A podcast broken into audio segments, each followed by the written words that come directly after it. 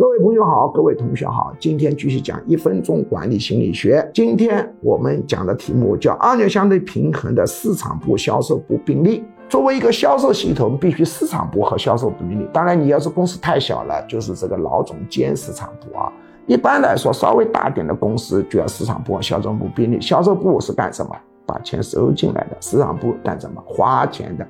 花钱干什么呢？做广告，做宣传。重点客户重复拜访，怎么样的话，销售部就不能垄断客户资源，调查市场信息，免得呢只听销售部的人整天告诉你价格太高了，价格太高了，价格太高，你闹不清市场的情况。